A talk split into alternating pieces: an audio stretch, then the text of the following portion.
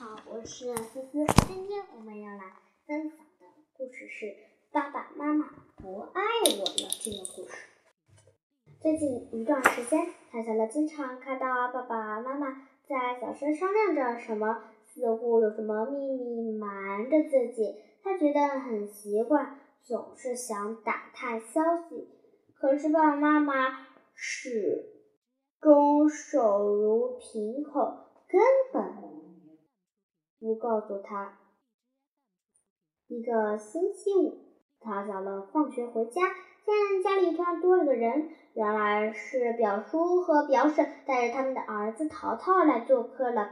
爸爸妈妈非常高兴，对淘淘特别好，还热情的挽留他下来过周末。表叔表婶吃完饭，把淘淘留下，就回家了。妈妈对淘淘十分爱戴。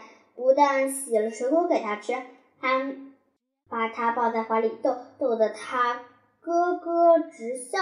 晚上睡觉的时候，更让淘淘和他们一起睡，这让陶小乐十分不满。他心想：我都好久没有跟爸爸妈妈一起睡了呢。第二天，妈妈带着淘淘来到了超市，买了很多好吃的，都做做了一大菜，一个劲给淘。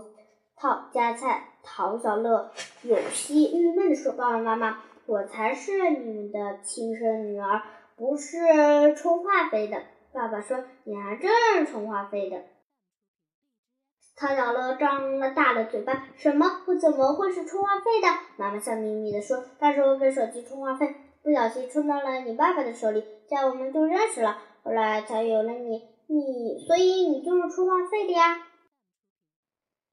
陶小乐连忙把，连忙往自己的嘴里塞了一大口饭，不再说话了。吃完午饭，陶小乐连忙跑到花花家，跟他诉起了苦。花花，妈，我爸爸和我妈妈告诉我，我都是充话费的。我觉得他们一点也不爱我。陶小乐郁闷地说：“你怎么会这么想？到底发生了什么事？不是我表叔的儿子淘淘来了。”我爸爸、我妈妈都围着他转，根本不关心我，就好像淘淘才是他们的亲生儿子似的。陶小乐都快哭了。你不要这么想嘛，人家来了就是客人，爸爸妈妈当然要热情招待。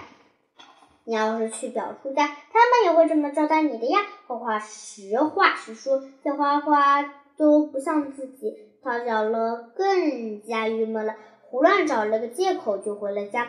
到家之后，他藏在卧室里出不出门，迷迷糊糊的睡着了。他醒来的时候已经是傍晚了。他见爸爸妈妈一下午都没有找自己，心里很生气，就打算藏到衣柜里。看看他们有发现他不见了有什么反应。于是他轻轻地打开柜门，藏了进去。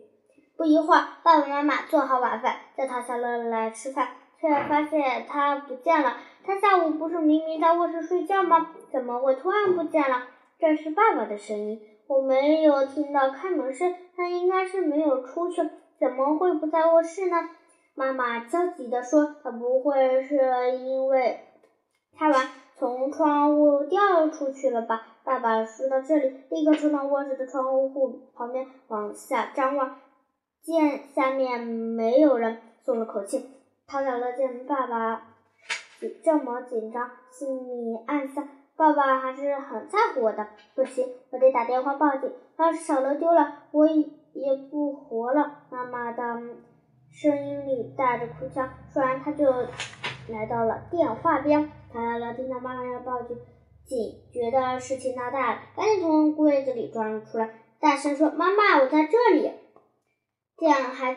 陶小乐突然冒了出来，妈妈激动地说：“你这个臭孩子，干嘛躲进衣柜里？吓死妈妈了！妈妈还以为你丢了。”陶小乐鼻子一酸，扑到妈妈怀里哭了起来：“对不起，妈妈，过去我总是以自我为中心。淘淘来了，我也没有像个姐姐的样子，没有关心的照顾他，还是还因为你们关心。”他忽略了我，生你们的气，才躲到了衣柜里。妈妈哭着说：“你才是我们唯一的女儿，怎么会忽略你呢？”说实在的，最近一段时间，我和你爸爸确实有生二胎的想法，所以刘淘淘往下住下来看看你会不会习惯家里多一个孩子。不过我现在决定了，我不生二胎了，只有你一个女儿就足够了。汤小乐哭着说：“对不起，妈妈，我现在已经知道这种。”为中心的坏习惯有多么不好了！